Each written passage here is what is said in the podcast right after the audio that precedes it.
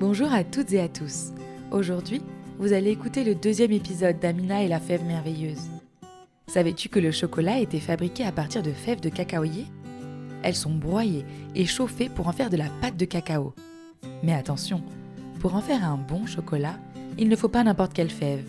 Pour sa recette unique, gourmande et fondante, Merveille du Monde utilise uniquement du cacao issu du commerce équitable, permettant de meilleures conditions de travail pour les producteurs de cacao, et des noisettes et amandes pilées avec une pointe de vanille naturelle. Mais chut, la recette est secrète. Allez, Amina t'attend pour aller explorer une plantation de cacao. Bonne écoute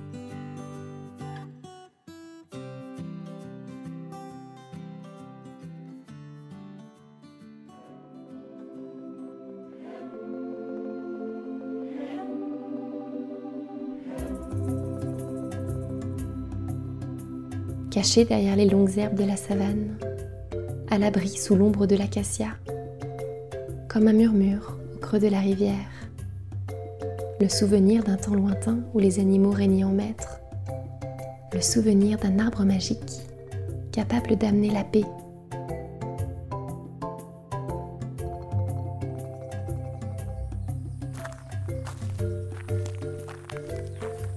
L'aube éclabousse les montagnes de sa lumière orangée. Amina sort de chez elle, son petit sac sur le dos. Tout le village dort encore. Elle regarde en direction de la maison d'Elijah. Pas de mouvement, pas de bruit. Elle avait pourtant espéré qu'il l'accompagne dans sa recherche de l'arbre magique. Tant pis, j'irai seule. Souffle-t-elle en tournant le dos au village. Elle avance dans le soleil du matin et son ombre s'allonge sur la terre dorée. Elle observe la vie qui s'éveille tout autour d'elle dans la réserve. Quelques autruches balancent leur long cou sous un arbre. Un vieux rhinocéros finit sa nuit couché dans l'herbe. Il a l'air si tranquille et puissant, presque invincible. Pourtant, Amina sait qu'il fait partie des animaux les plus fragiles. Les braconniers ont tant chassé les siens qu'il n'en reste presque plus. Soudain, un léger bruit de course arrive aux oreilles d'Amina. Elle se retourne, le soleil l'éblouit elle croit deviner la silhouette d'un drôle d'animal avec une énorme tête qui accourt vers elle. Par réflexe, elle pose la main sur le petit poignard accroché à sa ceinture. Amina crie la silhouette d'une voix haletante. Amina plisse les yeux.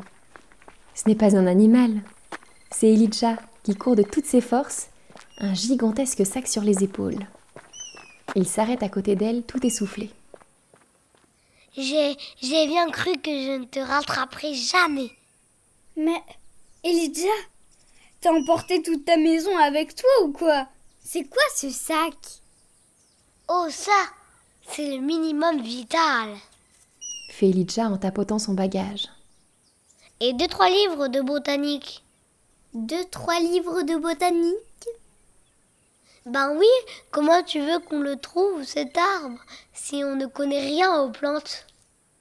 Amina sourit. Elijah en connaît plus sur les arbres et les plantes de la réserve que n'importe quel botaniste. Depuis qu'il est tout petit, il les observe, les sent et les ressent même. Un peu comme si le végétal l'habitait. Mais il ne se fait pas encore assez confiance pour partir sans sa bibliothèque. Les deux enfants reprennent leur route. Hassan, leur grand-père, leur a dit que l'arbre magique ne poussait plus dans la réserve. Alors, sans réfléchir, il se dirige vers le nord. Le soleil est déjà haut quand Amina et Elijah s'arrêtent pour manger à l'ombre d'un acacia. Un troupeau de zèbres broute à quelques mètres.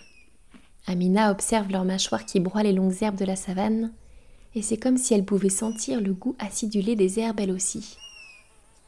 Tout à coup, un léger bruit leur fait redresser la tête. Amina saute sur ses pieds. Un nuage de poussière se dessine au loin. Elijah attrape une paire de jumelles dans son sac. C'est une Jeep, elle est verte et beige.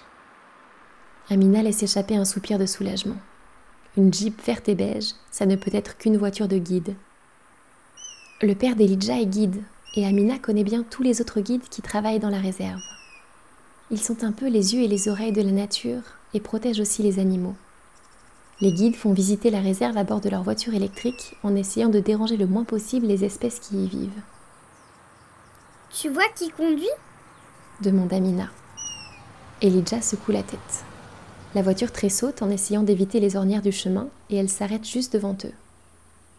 Une jeune femme aux cheveux tressés, coiffée d'une casquette verte, en sort.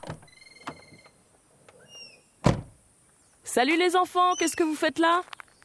Amina reconnaît le sourire de Nima sous sa casquette. Salut Nima répond Amina. Elle hésite un petit instant à mentir à la guide.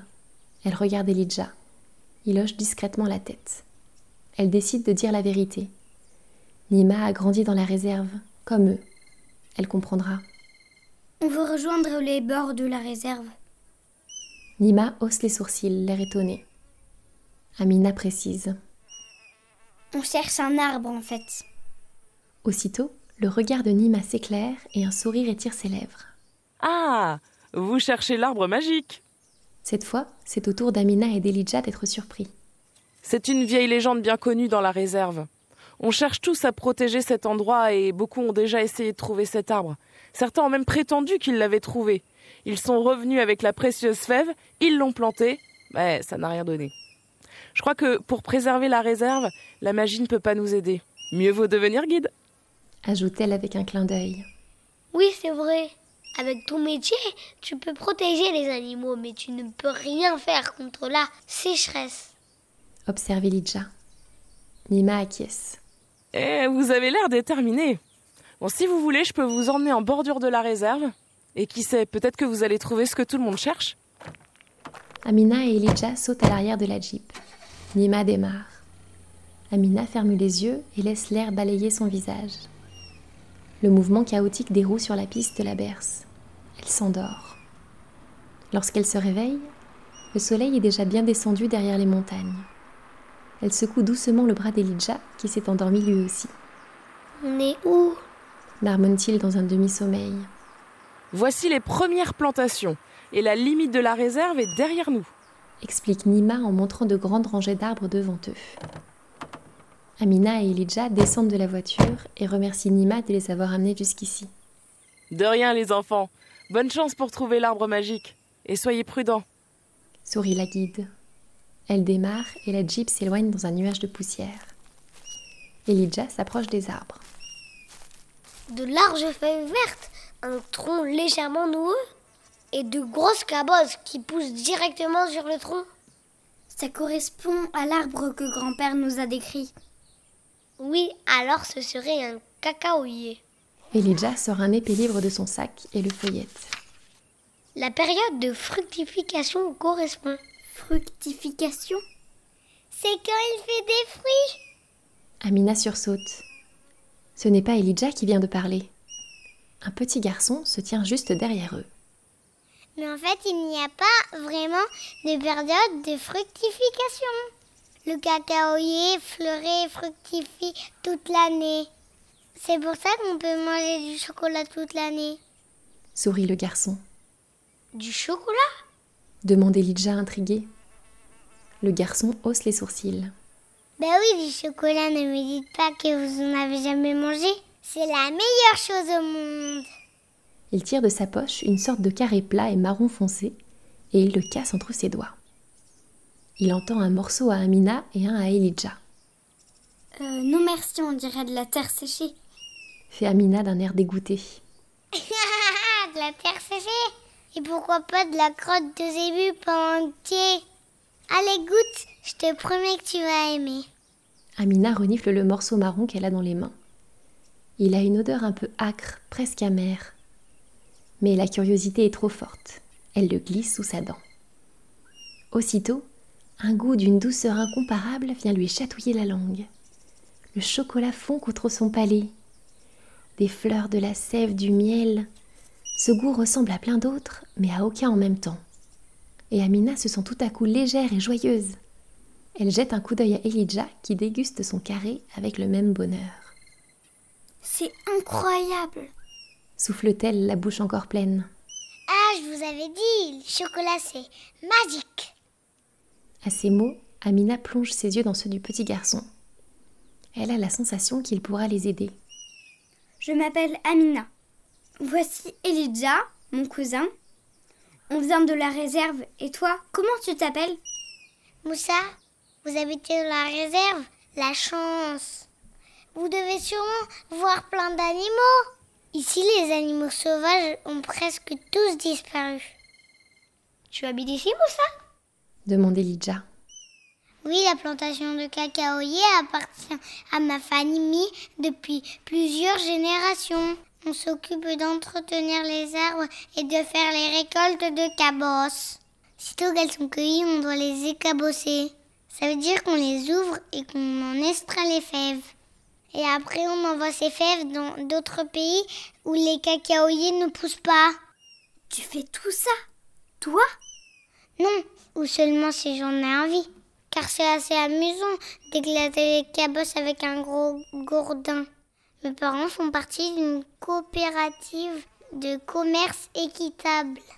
Ça veut dire qu'on leur achète les fèves au juste prix et qu'ils n'ont pas le droit de me faire travailler.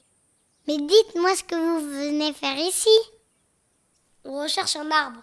Un arbre exactement comme celui-ci, ou celui-là, ou encore celui-là. Expliquait Lidja en avançant dans la plantation. En fait, le problème, c'est que ça pourrait être n'importe lequel d'entre eux. Et pourquoi est-il si différent cet arbre? Amina se penche vers Moussa et chuchote. Il est magique. Notre grand-père nous a raconté qu'il y a des années, un arbre poussait dans la réserve et apportait protection aux animaux et au peuple. Il ressemble à tous les autres, mais il a des pouvoirs magiques. Il n'en existe qu'un seul parmi des milliers. La légende raconte que celui ou celle dont le cœur est assez grand le reconnaîtra, et l'arbre lui offrira sa fève merveilleuse. Moussa ouvre de grands yeux? Ça me rappelle un dicton de ma grande-tante. Elle me disait toujours que les cacaoyers pouvaient amener paix et harmonie aux âmes tourmentées. J'ai toujours pensé que c'était parce que manger du chocolat, ça réchauffe le cœur. Mais c'est peut-être plus que ça. Amina est plus déterminée que jamais. Il faut qu'on trouve cet arbre. Moussa pointe le soleil qui descend vers l'horizon. La nuit va bientôt recouvrir les montagnes. Venez, je vais vous montrer là où j'habite. Et vous pourrez rester manger et dormir si vous voulez. Amina et Ilidja acceptent, contents de partager un repas avec leur nouvelle amie. Tous les trois longent la plantation et rejoignent une petite maison au toit de chaume. Soudain, Amina se retourne. Elle a senti comme une présence, un souffle à peine perceptible dans l'air. Elle plisse les yeux. Elle croit voir l'ombre d'une crinière qui glisse entre les arbres.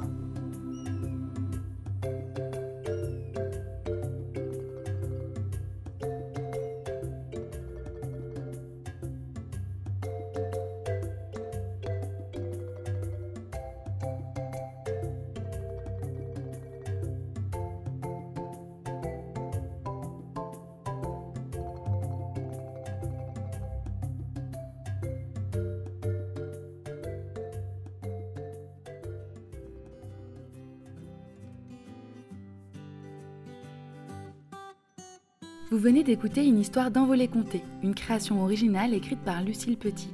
Pour nous soutenir, mettez-nous 5 étoiles sur Apple Podcast et retrouvez-nous sur Instagram à envolée comté. À très vite